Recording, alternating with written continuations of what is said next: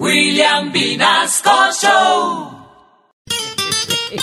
Oiga, les habla Exagerado Aramillo, un colombiano más con talento paisa papá. Oigan, los conductores que toman trago siguen causando estragos. Queridos conductores, si van a manejar no tomen trago y si van a tomar trago, invítenme. Ayer me encontré con un conductor borracho y le pregunté, oiga, ¿usted por qué bebe y después maneja?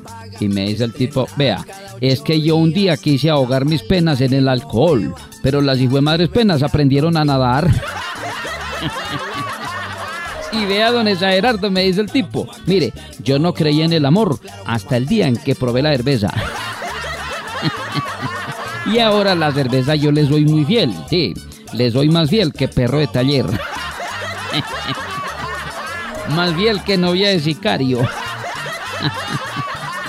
Y conchudo el tipo, eh, Ave María. El tipo me dice es que, tranquilo, don Gerardo, mire, yo tengo fe, uno debe creer en algo, sí, y yo creo que el próximo fin de semana me voy a tomar una cervezas. y vea, don Gerardo, me dice el tipo, vea, uno en la vida debe cambiar.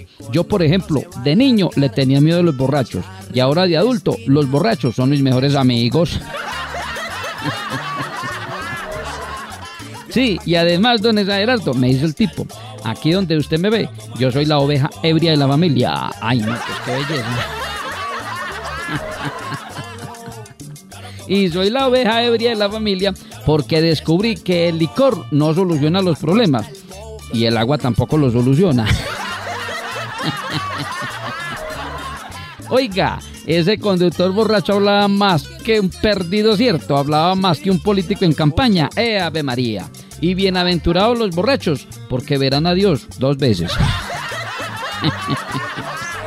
y una recomendación para todos los choferes borrachos. Sí, querido chofer, si toma, no maneje, ni suba fotos al Facebook, ni llame a su ex. Mejor dicho, ¿sabe qué? Nos vemos en el espejo, papá.